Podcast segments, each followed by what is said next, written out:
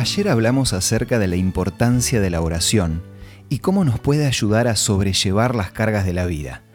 El tema de hoy va a ser un complemento para que de una vez por todas dejemos de lado ese peso que nos está hundiendo. Esto es Una luz en el camino, un encuentro de amistad y de paz espiritual con el licenciado Santiago Paván. Era un día caluroso y un humilde hombre avanzaba por su camino llevando una pesada bolsa sobre sus hombros. Pero después de hacer algunos kilómetros, un carro pasó por el lugar y el chofer le ofreció al pobre caminante llevarlo en el carruaje.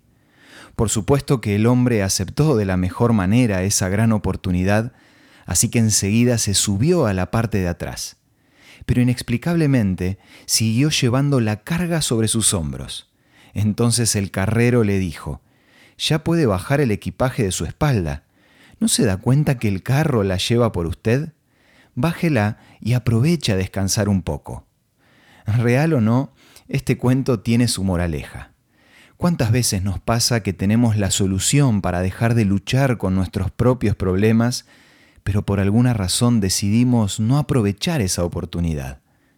Ayer hablábamos de la oración, y de eso se trata de aprender a caminar con Dios para compartir nuestra carga con Él. Él mismo dijo en Mateo 11:28, Vengan a mí todos los que están cansados y llevan cargas pesadas, y yo les daré descanso. Él quiere tener participación en ese descanso y en la planificación de nuestra vida. Para Él no hay nada imposible y solo basta con pedirle su ayuda para recibirla en tiempo y forma según su voluntad. Realmente es la acción de Dios la que determina nuestro progreso personal, como también cualquier nota de felicidad que pueda existir en nuestro corazón. Todo se lo debemos a Él. Hay una poesía para entender mejor este concepto que dice así, Tú no fuerzas a una flor para que se abra, la flor la abre Dios.